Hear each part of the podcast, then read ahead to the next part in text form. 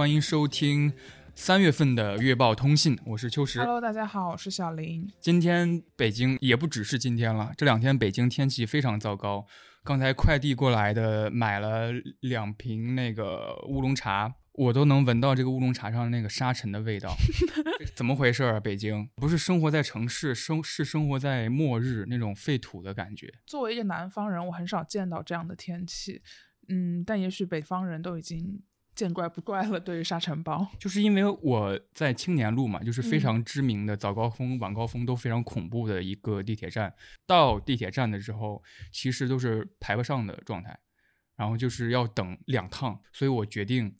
呃，我先骑着电动车去青年路的下一站，呃，哦下一个换乘站金台路，然后我想可能会比青年路好上一点。实施这个方案的那一天。就是北京出现沙尘的第一天，我就骑着电动车在路上飞驰的时候，一边飞驰一边咳嗽，你知道吗？天呐，就隔着口罩飞进我的那个嘴里边。OK，这一个月呃回想起来还真的挺多事儿的。有挑战的一个月，因为工作、生活和感情方面都经历了一些比较大的变化，花费了很多能量去适应、去调节自己的状态，效果还可以。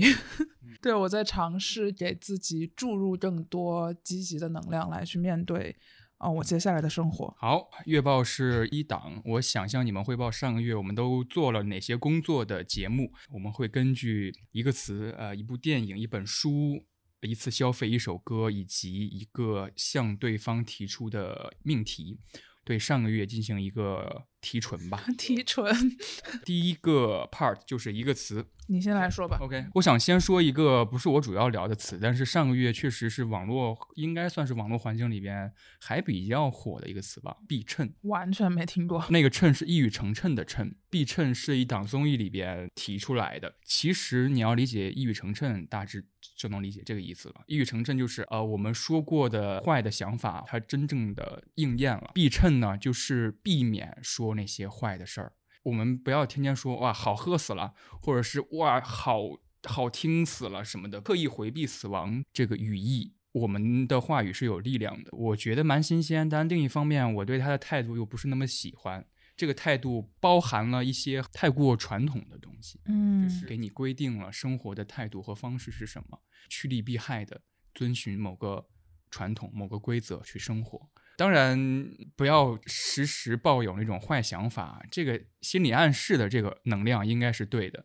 但是想说什么说什么，我觉得也是很重要的。嗯，嗯、这个词就是简单聊一下。我想说的主要一个词叫做“垃圾福娃”，这是我一个我看那个看一个文章看到非常有意思。这个“垃圾福娃”也是那个文章的作者他自己总结的，就是那些被我们遗忘、被我们抛弃的吉祥物们。嗯，呃，他浏览了大量的每个省份、每个地级市都会有一个自己垃圾分类的吉祥物，就像那个垃圾桶一样，是分四色的：可回收物、有害垃圾、厨余垃圾和其他垃圾，都是红、绿、黑色。还有蓝色嘛，这嗯四种恰好可以对应当年北京奥运会的那个福娃的设计概念。当时北京那个福娃吧，非常破天荒的创造出来，不仅是单一的，甚至不仅是两个吉祥物，嗯一下是五个。嗯他举了很多很多个例子，比如说广州越秀区的垃圾分类福娃是木木绵绵花花开开，它就是很简单的把一个市花或者是一个简单的 slogan“ 木棉花开”，然后拆成了叠词。我很好奇他们长什么样子。呃，我可以给你看一下，用现在流行的形容词，就是你把这个福娃的要求放到 Chat GPT 里边，它会给你生成的那种 头大大的、圆圆的，眼睛大大的，然后每个人的皮肤都是一个嗯纯色。广西南宁市的垃圾分类福娃是小易、小可、小薇和小齐。小易是易燃垃圾，然后小可是可回收垃圾，小薇是危险有害垃圾，小齐是其他垃圾。那我现在只说福娃的名字，看你能不能猜出来这是哪个地区或者是哪个城市的福娃。好，嗯美美、丽丽、柳柳、周周。柳州，对，广西柳州的垃圾分类福娃是这四个：美西、美丽柳州。都好偷懒的感觉。北京奥运会当时刚好我还在上小学，嗯我的一个同班同学跟我说，福娃的设计者是他的舅舅还是他嗯的叔叔来着？嗯，对这件事情给我留下了很深的印象。还有一个很有意思的一个福娃是珠海市香洲区的福娃，它是一个小香猪。就是四个猪，他还给他设计了一个背景故事。你丢掉的每一份垃圾都跟猪的吃的东西有关，就比如说厨余垃圾就是这些小香猪，福娃嗯可以吃的。呃，有害垃圾是猪吃了会死的，嗯，然后可回收垃圾是可以买猪的，就是他给他创造了这四个故事。呃，说到垃圾福娃，其实我思绪万千啊，我不知道你知道海宝这个知道知道。上海世博会的，对对，我当时还买过他的那个玩具。而且豆瓣小组好像有一还是贴吧，就是有一个寻找海宝的 一个小组，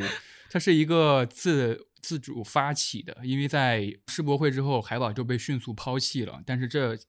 明明是一个大家记忆力很深刻的标的物，所以大家都会在城市的各个角落，比如说垃圾桶旁边看到一个脏兮兮的扔掉的海宝玩具，或者是涂鸦也会涂海宝，成为一个文化的标志。其实我感觉，任何那种某一个文化事件，或者说一个城市所举办的这样一个大型的活动，嗯它的吉祥物，它的命运走向好像就是嗯在这对件、这个事件结束之后，就迅速的被大家忘记。冰墩墩和雪融融已哎经算是很长，就是他们活跃的时间已经很长了。文章生成的一个潜在逻辑，我觉得就是所有的福娃都是尽力在维持你所说的那个时长，就是被聚光灯打到的那个时长。但是它不可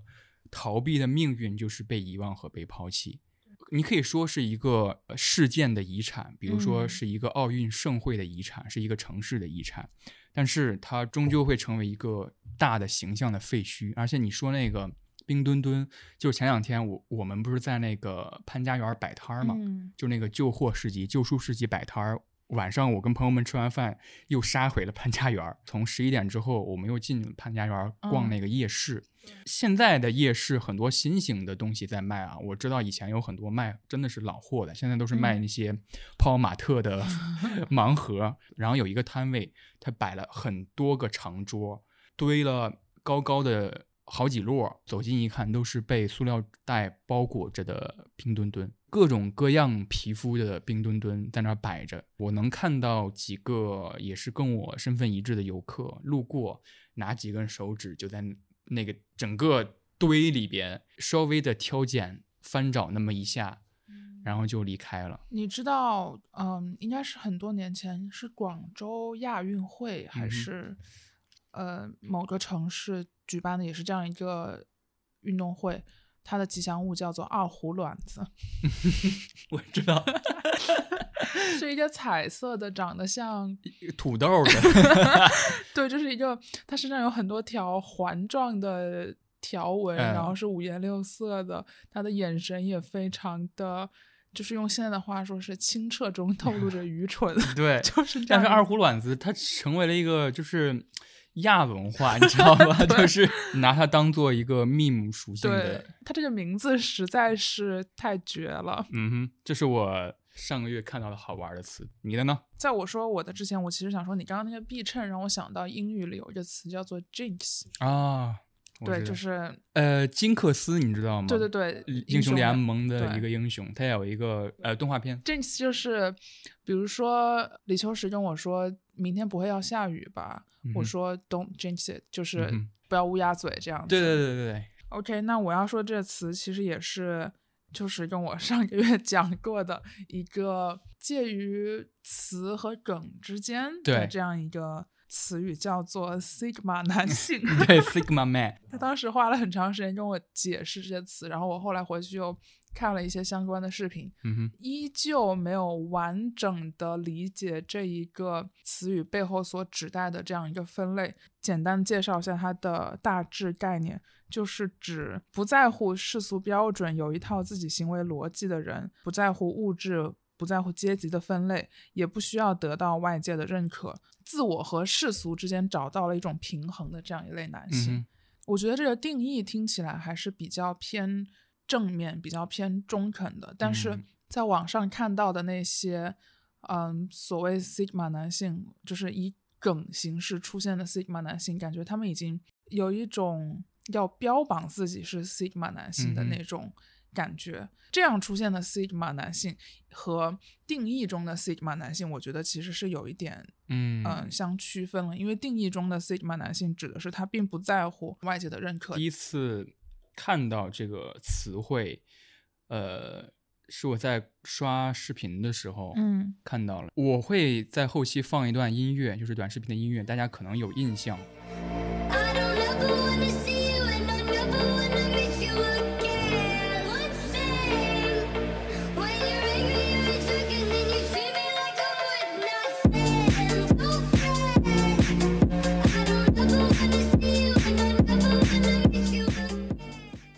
视频当中用的那个表情嘛，嗯嗯。就是那个两个眉头一挤，然后那个嘴就是嘟一下，表示嗯很赞赏你，嗯那的那种感觉。对，嗯模仿或者是这个面相的来源是来源于那个电影嘛，《美国精神病人》，嗯。克里斯蒂安贝尔叫对。贝尔演的那个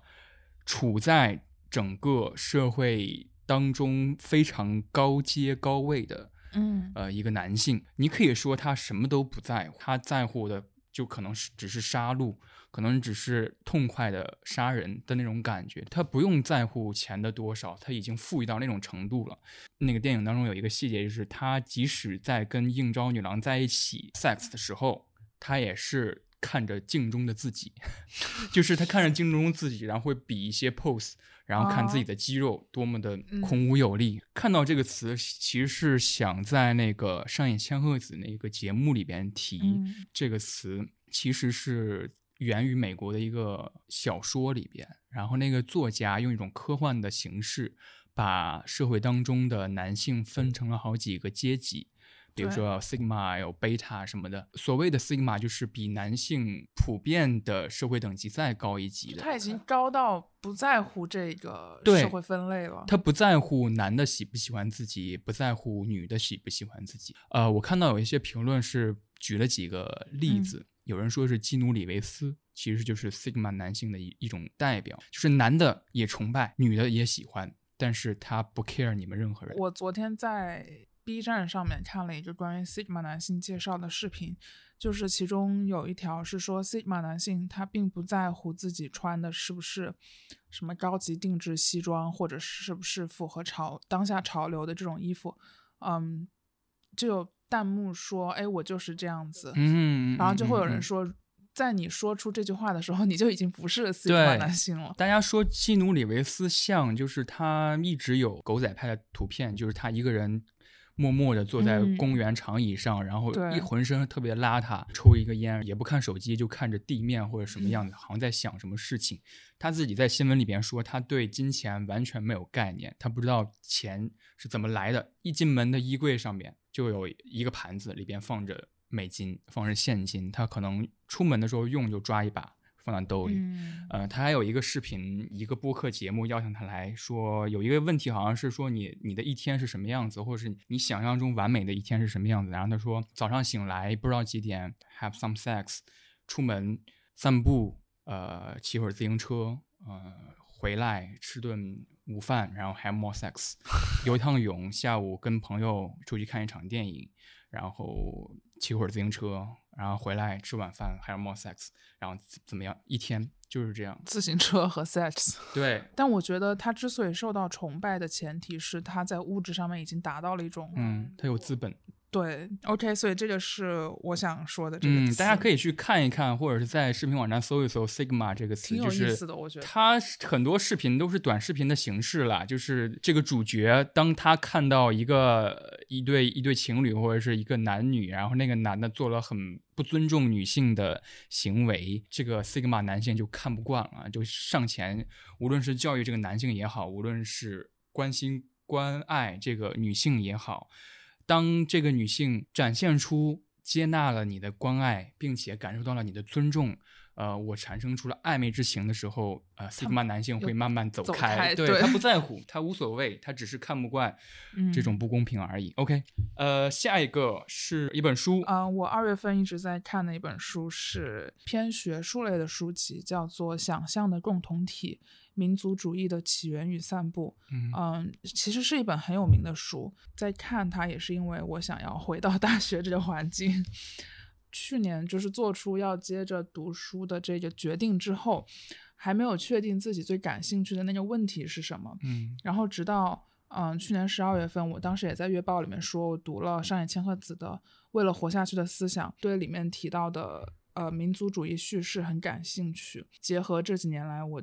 我个人认为对国内主流媒体风向的一个捕捉，然后我觉得我找到了那个我最好奇的问题。嗯给自己列了一个书单，呃，里面第一本就是这个想象的共同体。但是因为我目前对历史社会学这个分类，或者说历史人类学，也就只是一个呃门外汉的水平吧，所以接下来要说的关于这本书，都是站在一个非专业人士的角度。这本书《想象的共同体》是。本尼迪克特·安德森的代表作之一，然后这位作者是一个出生在中国昆明的社会人类学家，他主要研究的是东南亚历史和政治。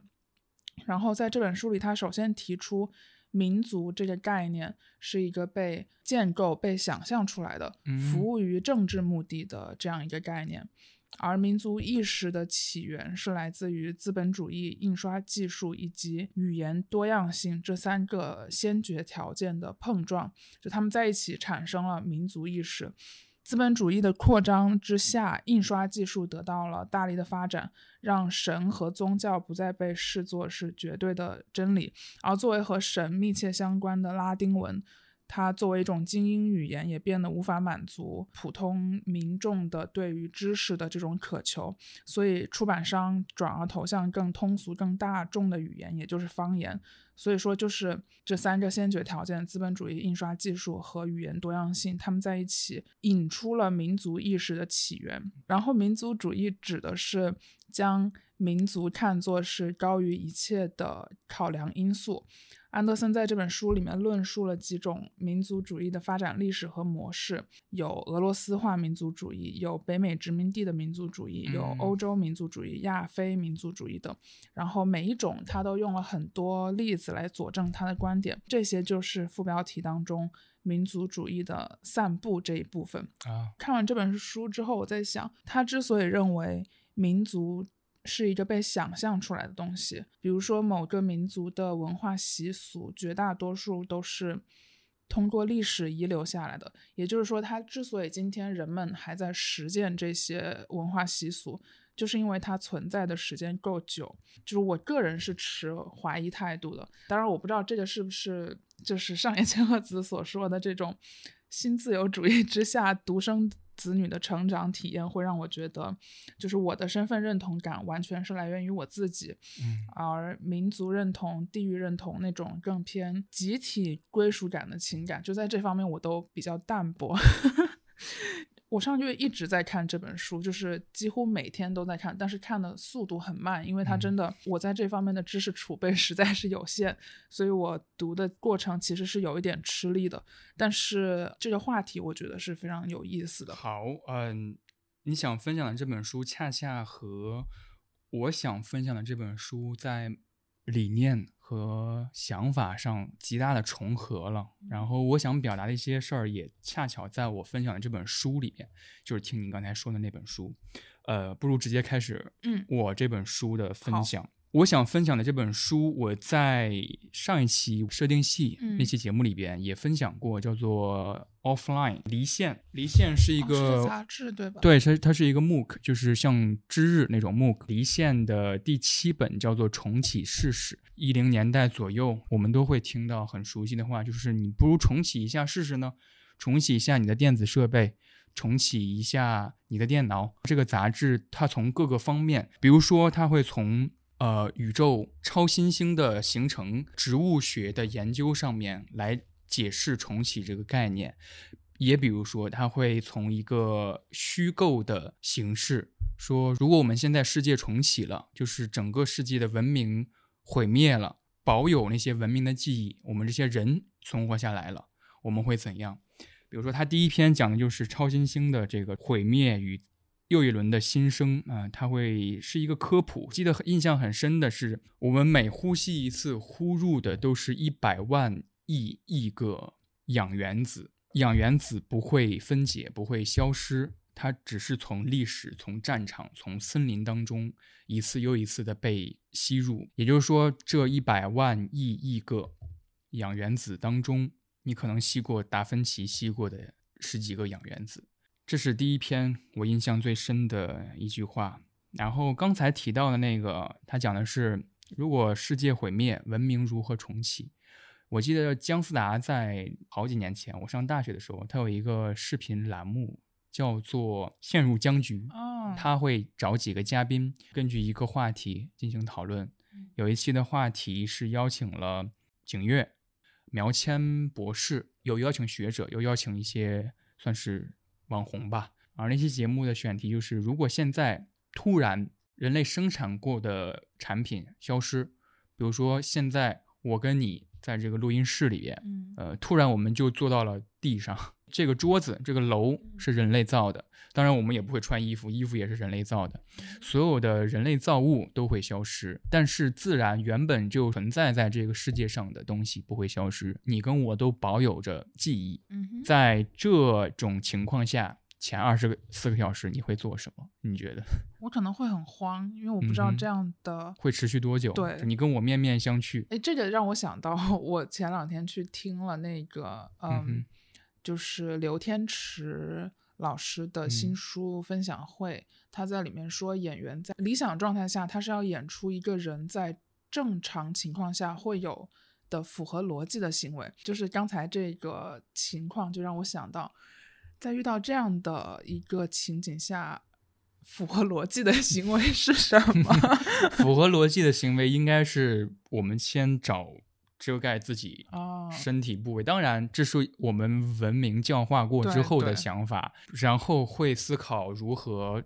吃喝住吧，就是如何度过今晚，可能是我们嗯首个二十四小时先要面临的东西。哦，我知道了，嗯我会找有没有其他人。嗯 对，就是除了我们两个以外，嗯，其他的人在哪里？当然，楼上是我们的、呃你的前同事，我的现同事们，他们也会一下哦子跟我们 坐在地上。但是同事这个关系稍微呃没有那么强关系，就是到这种地步，你还能相信我吗？也许你可能前二十四个小时，你先是抛弃掉前同事和我，然后你要跋涉到你的家，先找家人，那可能是你目前最相信的人。跋涉回武汉吗？对。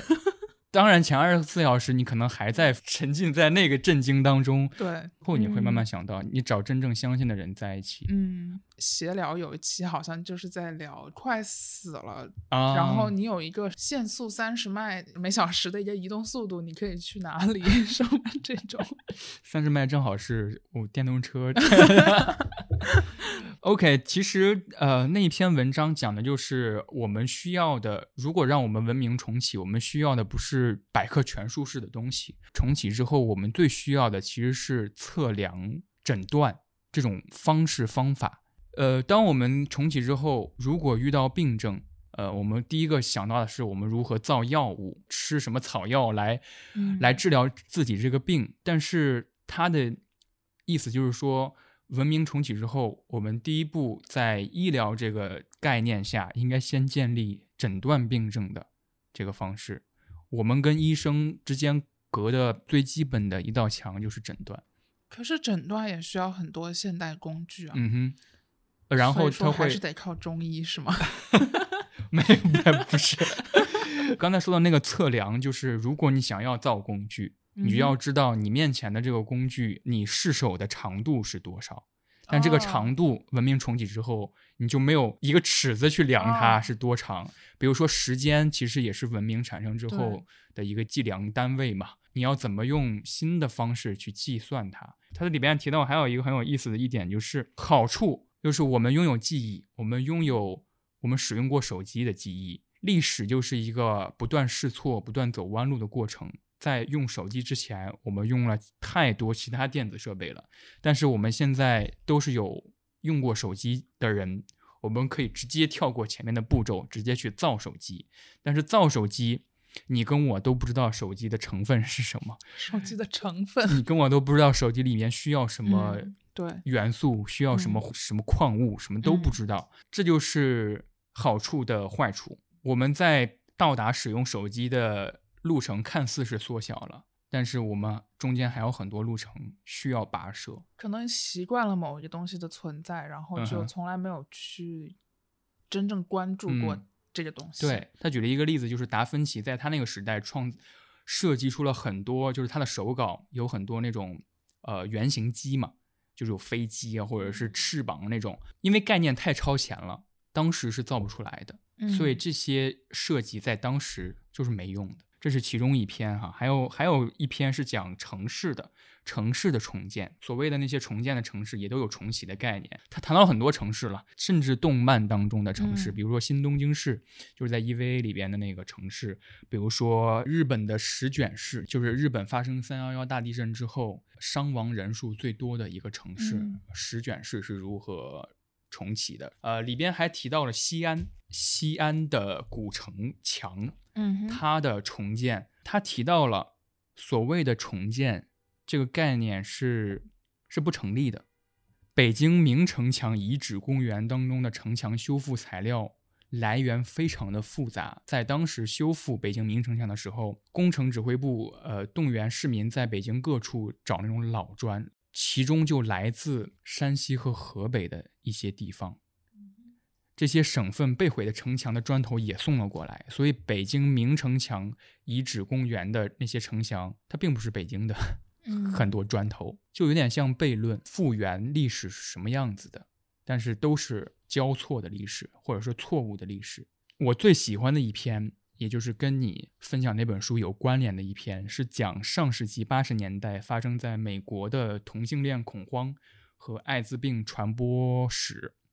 这么一段时间段。上世纪八十年代的时候，呃，艾滋病这个病症还在一个蒙昧的阶段，当时还叫 gay cancer。嗯哼，当时的社会环境下，艺术家是最具有反抗的力量，因为在当时的社会环境下，比如说极右的政府到处宣扬处死同性恋就可以避免，或者说可以灭绝艾滋病。然后一些教会，传统的教会就会说使用避孕套是罪。当时的研究学者为了保证自己的研究成果不被窃取，他们都不公开自己的研究进度，所以当时整个社会处在一个非常混乱的一个环境当中。然后有一个艺术家，他当时跟跟他的朋友用了一个词叫做“前虚构世界”。美国当时就处在一个前虚构世界，媒体不报道这件事儿，政府歪曲事实这件事儿，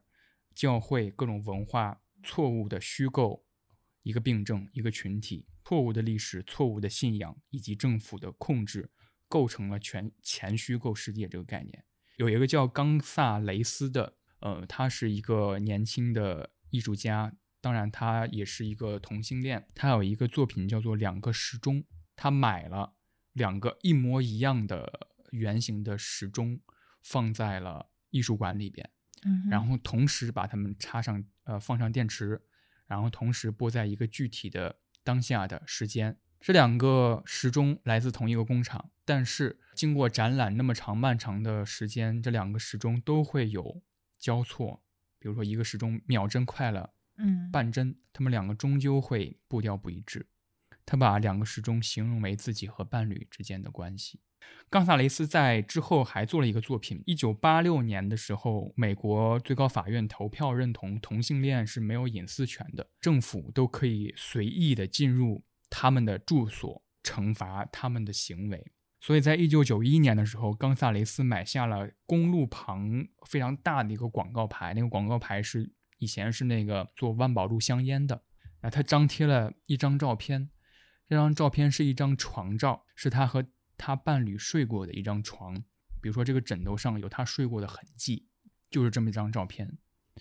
他说，如果万宝路的香烟广告可以树立在公共领域，或者说我跟我伴侣我们的公共领域和隐私领域又是什么呢？我是去年去看了那个 UCCA 的一个展，就嗯叫《下城往事》。哦，这个展览的介绍上面写的是。聚焦二十世纪八十年代纽约下城极具创造性的艺术表达与探索，展览的很多作品和这些艺术家他们的创作灵感，其实嗯就来源于，比如说被压迫。我相信肯定也有你刚才说的反同性恋啊，反对他们的隐私啊这些立法。记得当时那个展览里面有很多作品都是用一些非常就是司空见惯的一些嗯材料，嗯很便宜，然后很不起眼，然后把它们呃拼在一起。因为确实当时他们经济条件并不是很好，然后处在一个躲起来的这样一个空间里面。OK，这就是我介绍的这本书，跟你有很多的共振的一嗯些想法。这本重启试试还介绍了很多内容，有一篇文章介绍的是 Flash 的消亡，因为 Flash 在二零二零年还是二零二二年。永远的关停了这项服务嘛？这项技术是诞生到消亡，它的历程是什么？也包括它里边提到了一个词叫做闪客，就是 Flash 在我们大陆的文化环境内产生出那样一个群体，就是那些人在当时我小学的时候，他们用 Flash 做动画、做游戏。如果你听过闪客快打，如果你小学的时候玩过四三九九，比如说电视上还会放那种呃彩铃的广告，拨打什么什么电话，你将会设置你的彩铃，什么呃我在佛前苦苦求了几百年的那种彩铃，老鼠爱大米。当时他们的那些动画，就是一个男的和女一个女的，好像在一个树下告白还是分离，那种动画都是 Flash 做的，还有很多具有邪点性质，比如说呃雪村、东北活雷锋之类的，都是 Flash 动画做的。他把 Flash 产生的这些产品都形容成一个数字的废墟嘛。我们抛弃掉一个技术之后，由这个技术产生的许多电子的东西都堆积在一起，形成一个废墟。又 call back 到我们的垃圾福娃了。那我现在还能玩四三九九小游戏？可以。啊，那个文章里面阐述有这么一群人就看重这种废墟，他们建立了一个网站，让你能够继续用 Flash 做动画，让你然后以及保存一些老的 Flash 比较经典的东西，他们生成出 MP4，再在网络上传播。这是一个数字废墟，垃圾福娃是物理废墟。还谈到了一个词叫做 EDC，你知道吗？不是 Edison Chen 啊，不是，但是跟它那个字母是相同的，是那个 Everyday Carry。我们现在的 EDC 是手机，嗯哼，而且它现在仅仅是手机了，手机变成许多以前的 EDC 的集合。对，大家形容千禧年代，或者是怀念那个时候，觉得那个时候有趣，现在没趣。就是我们出门的时候，我们会带笔记本，会带一个游戏机，比如会带兔麻鸽子，就是重启人生里边的那个东西，Game Boy 手表什么的。但是现在越来越无聊，就是我们全部用手机就搞定了。嗯，里边所有的 app 就是我们之前会带的那些东西，最多可能有一个无线耳机啊，是吧？小小的无线耳机，这也是苹果带来的改变。我今天出门前在我的包里发现了十五块钱。神奇哈。OK，下一个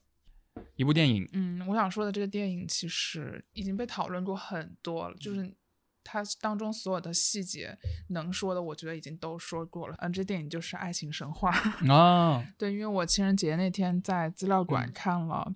嗯，他们放映的《爱情神话》，然后还有映后导演的对话。嗯，邵艺辉老师，对，这其实是我第四遍看这个电影了。哇，也是第三遍在电影院大屏幕上面看这个电影。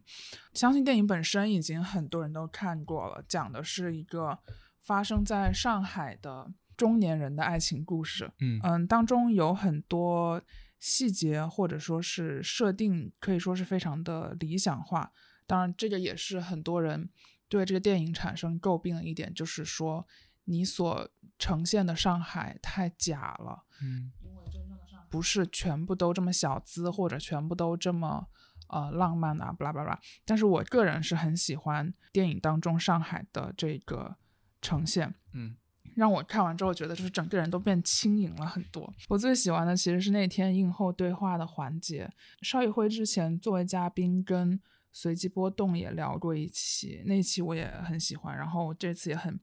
激动，就是可以面对面的看到一个很年轻、很有才华的导演在分享他的创作历程。印象很深刻的是，他当时说，就是自己在创作这部电影的时候，并不知道这个电影的主题是什么，只是脑海中有一个还比较清晰的故事，包括后续的拍摄过程当中也是以舒适为主，不管是他自己还是说演员，是我喜欢的一种创作风格，就很松弛、很舒适，更能和观众达到一种不经意的契合。嗯因为我觉得，如果一个导演本身他非常的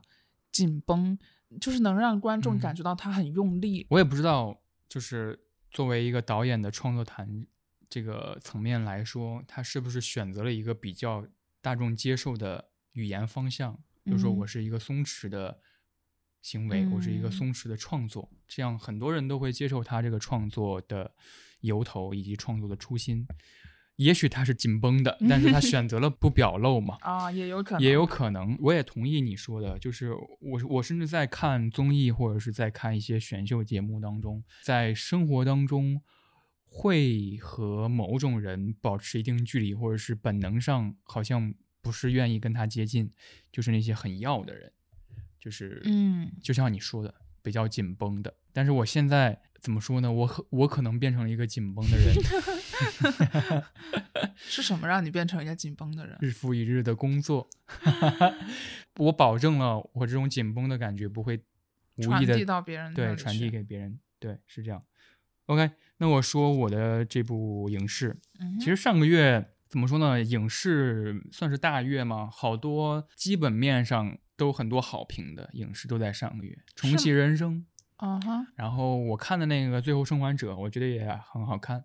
也是上个月的。我想说的这部电影是这个月月初看的，嗯，嗯叫做《乌龟意外之溯，游》，溯游是哪两个字？就是 swim，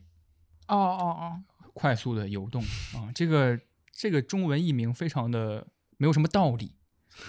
他这个导演也是个非常没有道理的导演。这个导演叫三木聪，他很具有很强烈的个人风格。呃，比如说有一个电视剧叫《热海的搜查官》，他那种搜查方式或者是侦查方式都是玄玄的乎的，从梦中啊，从一些占卜啊等等事件当中获得了一些灵感。总之，这部电影也是一个非常无厘头、具有脱线风格的电影。这个电影讲的就是一个平时日子非常无聊的女主，她结了婚的，但是她的老公长期在外就是工作。这个电影最好的一个设计就是这个这个老公从来没有出现过，他只是给她打电话。然后他们养了一只乌龟，这个老公每天打电话就是说：“喂，乌龟喂了没？”然后女主说：“喂了。”说：“好的，拜拜。”然后这个女主突然有一天就非常意外的在一个栏杆上发现了比那个拇指的指甲再小一点的海豹，海报是指就是它确实是一个海豹，但是大小只不过是拇指指甲那么大。哦，那那个海 poster 这个海 poster 报，对，我以为是那个不动物，不是那么 也不至于，就这海报是内容是什么？就是招间谍。哦，那难怪它这么小呢。对，然后他去了，他去了这个招间谍的面试的场所，是一个非常寻常的一对夫妇，呃，有点中年的夫妇家。然后他们邀请他喝茶，说啊，我们确实这儿招间谍，就给他摆了特别厚的一摞那个现金，说这就是你的资金，然后你的面试通过了，你现在正式成为。呃，我们国家的一个间谍，当然他也没说他是哪个国家，他们日语日语说的也很溜，然后他那个演员也是那个非常知名的一个日本演员，叫岩松了，就是这么一段开展。然后，然后他就很奇怪说啊，我不行的，我这么无聊，这么普通，我的间谍的工作是什么呀？他说，你间谍工作就是保持你的平凡，就是因为你太平凡了，没有任何一点出跳的地方，所以你才能够当间谍。所以他每天都要思考如何过平凡的一天。我要去超市，我买酸奶会不会显得今天不太平凡？如果我买菜花，我买什么蔬菜会显得我非常平凡？这是他每天的工作内容。我在想，如果是我的话，我可能会想做什么会让我今天变得不平凡。对对，所以他传递的一个信息就是平凡是最困难的。它里边有一个拉面店，是他们那个小镇的拉面店。他跟他好朋友发小经常去那个拉面店吃饭，吃的第一口，然后发出的赞叹就是：“哇，真的是一个普通又平凡的拉面啊！”然后后来他发现，原来这个拉面店店长也是他们当中的间谍。营业打烊之后，然后那个店长跟他们诉苦说：“你知道我做了十几年拉面店，最困难的就是要做出平凡的拉面。我其实是一个厨艺很高超的，我能做出非常好吃的拉面，但是因为我当了间谍，我必须每天做出让任何人都记不得的拉面。这对我来说太难熬了，太痛嗯苦了。这这个电影这个概念太赞了，就是呃三木聪的所有电影，就是看过印象都都会忘记，但是他那种感觉和风格留下来了。这个故事也就是没有讲什么。你觉得平凡的一天是什么样的？上班，对啊，我现在就是这不起眼的一天。凡的一天啊！对，还想分享的确实是我在二月份看的，我上期月报里边谈了，就是惠子凝视嘛，嗯它是一个讲了失去听觉的拳击手的故事。我在二月份看了一个视频，讲直觉性感知这回事儿。它讲的其实是一个游戏，叫《塞尔达传说》。它对塞尔达传说的音乐做了分析，同时带到了一个观念，就是听觉通路。它里边提供最重要的一点就是失去听觉会影响到什么。它里边举了一个例子，就是戈雅。你昨天还发给我的那个挂卡玩具，就是他最著名的画作，就吃人的那个怪兽嘛。那个人就生吞活剥，直接拦腰啃下。失去听觉会影响视觉吗？他提出了这么一个命题。戈雅在一七九二年的时候就完全丧失了听觉，所以作为画家来说，失去听觉这回事儿会影响画作吗？这个博主的自洽的理论，或者是他产生的逻辑，就是他认为戈雅在失去听觉之后的绘画是非常恐怖的。我们能够在那个画中感觉到一种奇怪的，甚至感觉到很恐怖他的一些绘画细节。当我们画一幅画的时候，我们今天会感觉啊，我们去那个田野当中写生，闻起来是什么味道的？然后微风吹拂是什么感觉？然后有蝉鸣，有鸟叫是什么听觉？这个问题我其实问了我的绘画老师，就是油画老师，哦他也在想，对他跟我说，他没有呃完全把耳朵堵住的绘画经验。那个博主用这个理论去形容，呃，《塞尔达传说》里边的有一首歌叫《席布》，就是当我们的主角林克他有了自己的马之后，他在驯服马的过程当中，我们会听见那个音乐有一种碎拍，我们会本能的认为这个碎拍是模仿马蹄的声音的，嗯、但是不到这种模仿这种低劣的程度，单纯的你要刻画一个骑马的动作或行为的时候，你只是单纯的刻画马蹄的跑动，只是一个单纯的模仿和复刻。席布之所以是非常好的一个音乐，就是它试图用听觉给你复现一个你在未驯服的马上你的动作，就你可能会根据这个马的跑动，你的身体会上下抬动。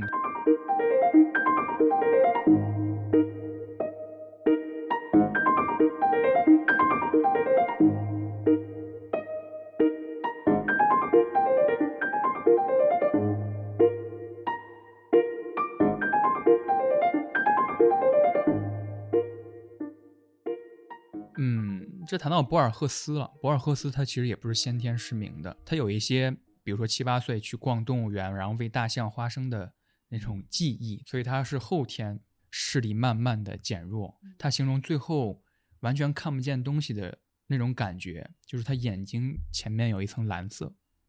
所以有很多评论或者是文学史上的一些描述，把它评为呃博尔赫斯蓝。就是哦我们在完全失明的时候，我们看到的不是黑色，是一种蓝色。OK，呃，下面一次消费，我先说，你先说。嗯、我二月的这个消费是一个非常普通的物件，就是搬家的纸箱。因为二月份发生的最重要的一件事情就是辞职嘛。嗯哼，然后辞职之后，也代表我在北京的生活要进入一个倒计时，呃也一直有在就是断断续续的打包行李，但是因为我这个人比较拖延，拖延去面对嗯要离开北京的这个事实，是到前天才终于寄出第一批行李，纸箱已经到了，然后拖延打包，打包好了再拖延寄出的这样一个过程。打包纸箱并不贵，但是我觉得它作为搬家的工具，就代表着一种结束和一个开始。嗯，啊，我又要上升高度了。我一会儿再上一个。好，其实我我在北京也就生活了一年半左右，但是这一年半，我觉得可以说是，呃，人生当中非常重要的一个阶段。是不是所有人都会说，就是离自己最近的这一年是自己人生中最重要的一个时间你？这样说让我想起了一种说法，就是《七龙珠》那个漫画，你知道吗？啊哈，就是每一篇章结束，我都会听到不同的人说啊，要是龙珠在这儿完结就好了。这这让我想到有一种论调，就是说我可以随时死掉。比如说，他觉得，呃，今天过得很满意，或者是某件事情给自啊己带来了很大的，就是我现在我已经我已经可以死了，就是这种论调。必称必称，不要说死。OK，对不起。呃，还是回到快递纸箱。嗯哼，呃我之所以觉得它很重要，因为就是我在这里见证了一个我无法改变的环境的改变，然后遇到了让我想要改变我自己的人，在嗯这里也产生了很多的情绪和体验，让我非常害怕接下来再去一个人面对一个新的阶段的开始，很难割舍这一部分的情感。我必须去把我身体里很大一块东西给掏出来，掏出来的这个东西我我带不走，所以说这个快递纸箱上升的高度 就是这里。我明白了，我听明白了，我知道你为什么打包的那么慢了。嗯你还做一个心灵上的打包，你把所有这些情绪像一个总结陈词一般在月报里边说写，就是因为你打包好了这些东西。纸箱它有一个物理存在，然后你买纸箱的那一刻，可能还买到了一些精神存在。邮寄回家那些纸箱你会怎么处理呢？纸箱，嗯哼，你还没想到过纸箱也得处理，对吧？嗯，纸箱再把它变成废墟当中的一块儿。其实我有想，我是把这些纸箱，比如说就打开，然后再也不用它们，还是说让它接着承载它自己的这个作用，再去搬到下一个地方？啊。但纸箱的复用率好像没有那么高，而且经过这个快递的颠簸，嗯，那就是说，他们就他们的命运就是成为一个废墟吧？纸箱在我的生活当中还扮演了蛮重要的任务，就是我所有的快递纸箱都会直接扔到哦阳台，然后在一个时间段攒着卖钱。他们也可以作为摩西的 玩具。啊，对，而且我那个油画课的倒数第二节课，老师就拿出了他珍藏很多的废纸箱纸片儿 他会让我们剪随意的形状，然后拼成出一个具有立体主义的纸雕，然后你再把那个纸雕拍下一张照片，你根据这张照片再画画，这是那堂课的主要内容。OK，那我说我的消费了。上个月二月份我的消费非常的夸张。首先一个就是大家听到现在我跟小林的声音变得清晰了很多，你们听得出来，就是我新购入了一套设备，呃，一个 Zoom 的 H 八，一个便携式的录音设备，然后买了两个话筒，还装模作样的买了监听耳机。我现在是一个完全专业的状态。这个专业的概念应该是我看过很多他们哦所谓的专业的那些播客主播的嗯一些工作模式，我只不过是模仿下来。说二月份消费很夸张，就是我除了买这个 Zoom 的 H 八，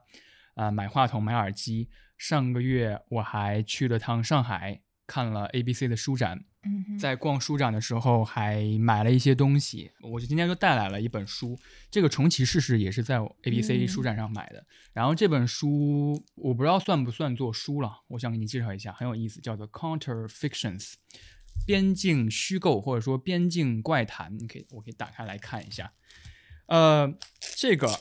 与其说是一本书，不如说是一堆阅读材料。你打开之后，它其实是一个文件夹的形式。比如说，你看到的是这个 film script 电影剧本，然后你可以翻看这些很多不是以书书籍装订形式的文件，然后这里边有一些电影的截图、一些报道，还有一些研究报告，这些所有的东西其实都是形成了一个概念，就是他这个作者在边境虚构了一种怪物，在美国墨西哥的边境上有这么一个怪物。这些纪录片是在记录这些边境的人啊、有些人会说啊，我那天看到了一个什么庞然大物。你会看到一些研究报告，这些研究报告会写在边境消失了一些家族，消失了一些家庭，一些小孩在边境消失了，他们其实都是被怪物掳走了。嗯但是这个所有的边境怪谈基于什么呢？基于是，Donald Trump，对，基于的是川普从你会在后边看到一个大的时间轴。这个研究报告是从二零一五年开始记载川普在推特上、演讲上，还有在一些网站采访当中，他谈到的话，比如说我要在美墨边境建造一堵墙，嗯整个这个书籍的算是这个 studio 吧，这个工作室都会分析他说这句话的缘由是什么。他话里有话，他为什么要建一堵墙呢？就是为了防止那个怪物入侵美国的边境。然后你会被说是阴谋论吗？对，就 是一个非常有趣的一个，呃你可以说是阴谋论的阅读材料，但是他嗯把所有的阅读材料做得非常真，就是你看到的嗯是一个像是非虚构的一个整嗯个的叙事和资料一样。然后这些你看他拍的一些摄影作品，都是拍一些边境的砖块儿啊。什么的，他还研究了一些地理俯视图，这些墙到底在防谁，防哪些怪物？这个非常有意思。对我来嗯说，这就是虚构和非虚构之间，他进行了一些创作。我是非常感兴趣这种创作方式的。这个创作者是中国人吗不？是，那 ABC 摊位上的这个是一个国内算是代理，哦，然后他会根据这个嗯呃这本书给你介绍。啊，这是我去 ABC 书展买的一些东西。我在上个月还买了一个是黑胶唱片机，哦，呃，上一个黑胶唱片机算是一种玩具形式了。在那个在英国的时候，在那个哦，我品牌知道是一买了一个像一个小盒子那对小手提箱啊，嗯那个非常玩具。Urban Outfitters 也有卖的，哦，对，是在在 UO 是吗？在 UO 买的，啊在 UO 买的，斥巨资买了一个黑胶唱片机。呃，这个黑胶唱片机是我跟一个嘉宾，我录了那个九曲碟嘛，呃，黑灯老师他给我推荐了，是他现在在用的这款，是一个国产的牌子，用了这个黑胶唱片机，听了一些之前因为那个玩具唱片机没有好好播放的唱片，呃，上个月这也是我收获到的快乐的时刻之一啊。嗯呃，然后买了一些黑胶，嗯、买了一些是从一个国内的厂牌叫做巫，是巫术的巫，大家可以在淘宝上搜到，就是巫唱片。他们的这个厂牌主要出的就是一些中外的迷幻音乐。这张专辑叫做《国王山谷》，是一张蓝色的透胶，非常漂亮。它的嗯封面是蘑菇，带有非常具有迷幻气质的一个元素。然后这张唱片是一个来自克罗地亚的乐队，他和法国的三个人共同组成了这个乐队。我可能会在后期给大家放一段这个音乐，听起来是什么样子。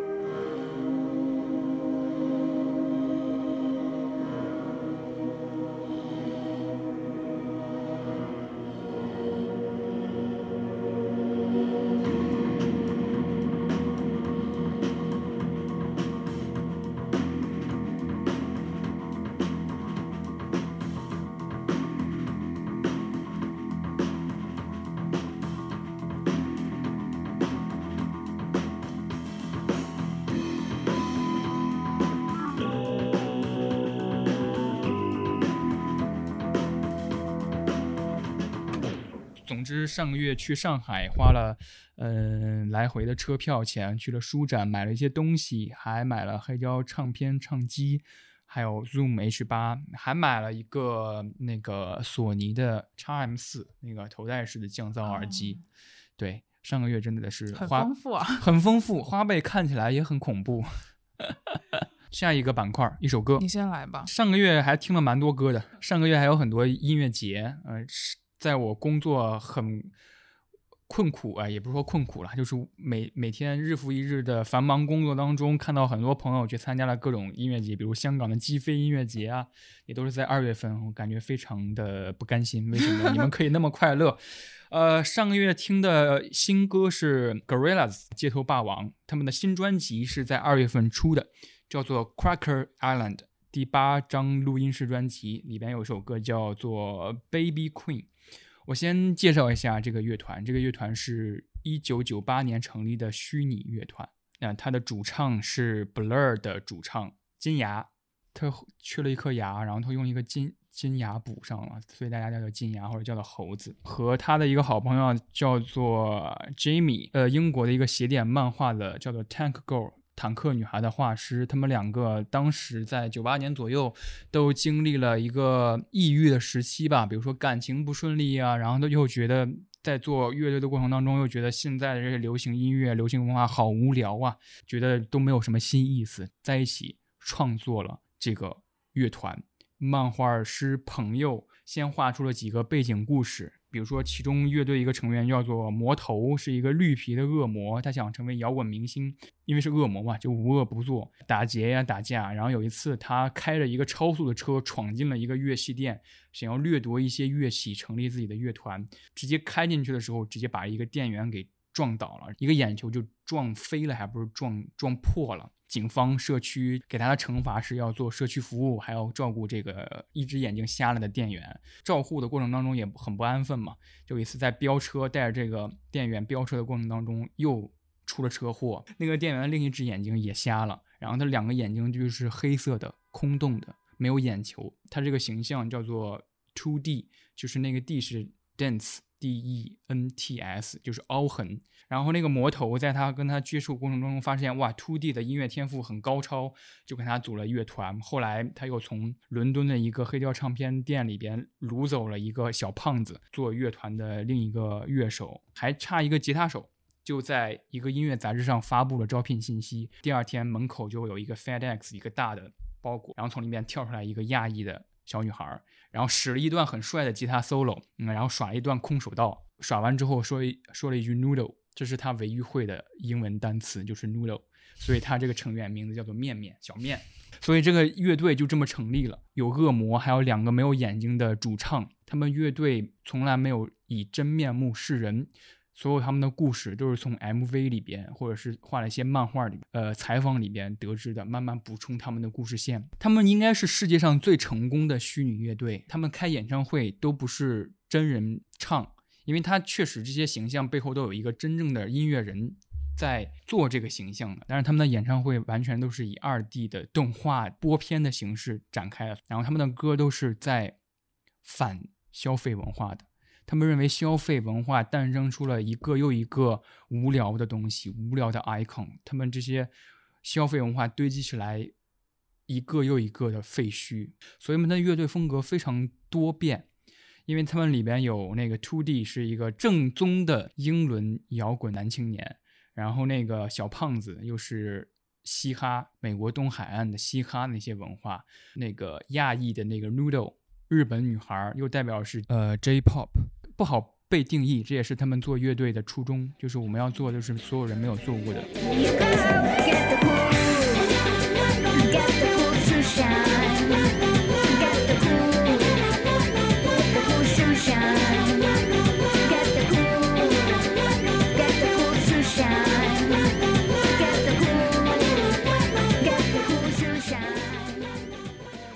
我最喜欢他们的一张专辑叫做《Plastic Beach》塑料海滩。，Gorillas，他们是从第一阶段一直到现在第七阶段，他们每个阶段都有新的故事，因为他们是虚拟乐队嘛，所以他们可以玩得很花。甚至他还跟一些 YouTuber，就是做那个帕梅拉的那个训练的那种 YouTuber，他们跟那些视频博主合作，就是他们在做帕梅拉运动的时候，这些二 D 形象们突然就穿越到那个 YouTube 视频里边，跟他们一起做动作。他们在外太空录过专辑，他们去过地狱。《塑料海滩》这张专辑就是他们逃到了一个海岛，然后这个海岛呢，都是因为我们在海洋当中丢弃，比如说塑料瓶子、丢弃包装袋，我们人类产生出的塑料垃圾被海洋冲击到一个地方，慢慢这些垃圾就堆积出来了一个废墟，垃圾越来越多，变成了一个海岛。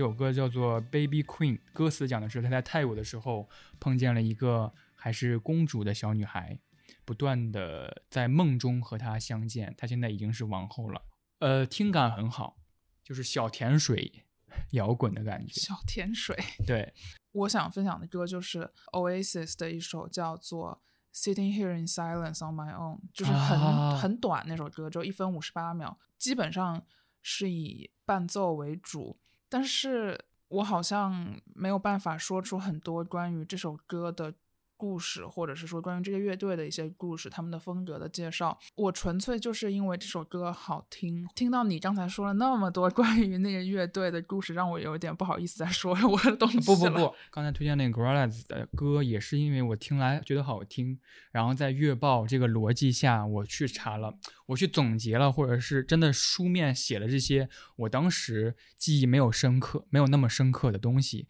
我想把大家分享出来。你说这首歌。我完全可以分享一个感受向的东西，就是这首歌，它陪伴了我在英国，我独自在 房间里坐着，不是，literally 就是 也没有那么惨，就是我在英国每逢周末的时候，我自己去伦敦，肯定没有高铁这么快的那个英国的铁路火车，基本上百分之七十的情况就是慢慢驶驶进伦敦的，比如嗯说 Waterloo 车站，窗外一定开始下起了小雨，嗯，我耳机里放的都是这首歌，嗯所以你现现在如果我只要一点开这首歌，天呐，我的思啊绪万千。对对，就是这种感觉。他给我的感觉就是，Oasis 这个乐队可能在一场演唱会之后，就是在观众慢慢走了，就是房间里面只剩下他们几个人，热闹消散之后的感觉吧。啊，说起 Oasis，哇，要说很多了，总是被人形容成为一个英国国家级的乐队。Wonderwall 这首歌，各种英超的赛场上被球迷们奉为他们那个乐队的队歌。有刚有一首歌我非常喜欢，呃，这首歌叫做《Talk Tonight》。哦，我听的应该是我刚才说的那首歌，应该是《Talk Tonight》。你说那首歌，因为里边歌词有那个 “setting on my own” 的那种那那个名字嘛，嗯，所以我以以为是这首歌。哦，说你在轮你在坐火车的时候听的是这个是吗？是听的是这个，是是听的是 Talk Tonight。听歌就是这么一个经验了，就是你总会在某一个时刻遇到一个记忆。下一个就是你给我提的命题了，就是上个月的一个快乐的时刻。我可以给你提供很多个答案，比如说，呃，我在二月份《最后生还者》第一集开播的时候，我买了一份东北半鸡架，它是传媒大学呃校园周边的吧，还是校园内的，我不太知道。这么一个小店，大学城内的小店都可信度都很高的，嗯，都很符合我们的口味的。嗯 买了一份半鸡架，然后开了一瓶精酿啤酒，边吃边看。第一集就贡献了特别多 what the fuck，就是我我，就非常好看，震惊到我。那个时刻是非常快乐的时刻。呃，再比如我们买了黑胶唱片机之后，呃，因为他听唱片需要另买音响嘛，当时买完之后，我们没有办法第一个时间听它，因为我们家里还没有买音响。然后音响其实又是一笔开销，便宜的能听的音响就几百块钱，所以我就想着，哎，算了，下个月发了工资再买吧。然后忽然发现哦，就是家里有索尼 CD 磁带一体机，呃，就是经常用它听 CD，它其实有一个可以连接黑胶唱机的接口。网上买，我网上买了一个转换线，插上去之后非常快乐和激动的一个时刻，就是完全可以用，在当晚就听了很多，发现省下一笔钱，那个晚上我也是很快乐的。就是当下就被满足了。对，当下被满足了。比如说我在上海的时候，逛完书展，自己有半天的时间，晚上的车回北京，在上海闲逛，逛了玩具城，逛了 Jump Shop，还在晚上的时候见了两年多没见的大学玩的很好的舍友，吃了烧烤，喝了酒，当晚也很开心。呃，但是这是我回答你的问题，虽然这么多快乐的时刻，来上价值，上价值。对，就是你问我快乐的时刻是什么，你可以从我呃以上综述的那些答案当中选一个你喜欢的。但是我要问我自己，我快乐的时时候是什么？我觉得到现在为止都没有真正的快乐。不是真正的 快乐。嗯，当时思考到这一步的时候，还蛮难产生出一个叙事逻辑的。呃，就是我其实能捕捉到很多快乐的时刻，但是要真的问起来快乐的时候是什么，好像自己又不确定。就比如说刚才提到的影视产品，或者黑胶唱机，或者是我去玩具城逛买了玩具，这些东西都像整个这期节目阐述的那样，都被堆积起来到一个文明的废墟上。如果这个世界重启的话，我陷入到了这个命题的漩涡当中。就是我在想要说什么，在月报里边这个答案的时候，我总会说：“哎，这个够快乐吗？”也许还不够。这个是记忆深刻的快乐吗？过了这期月报，我下个月我还能想起这个快乐吗？也许也想不到。当然，这是我对快乐的独裁，这是我对快乐的专制。我觉得我自己的心可能还浸泡在一个庞大的挣扎之中，我只不过在庞大的挣扎和痛苦的间隙找了点乐子而已。如果你的快乐是问我这些乐子是什么，这些乐子就是答案。呃，但是又跟大学朋友见面，这些东西又是确切的，又是不会被废墟掩盖掉的，又不会成为废墟的，所以我迷茫。快乐本身也是一个，就是听起来很平常、很朴素，你以为唾手可得，但它其实对我来说是一个有点崇高的体验。快乐并不是一个那么常见的体验，常见的是感到平和嗯和普通，我觉得那个是生活的常态。嗯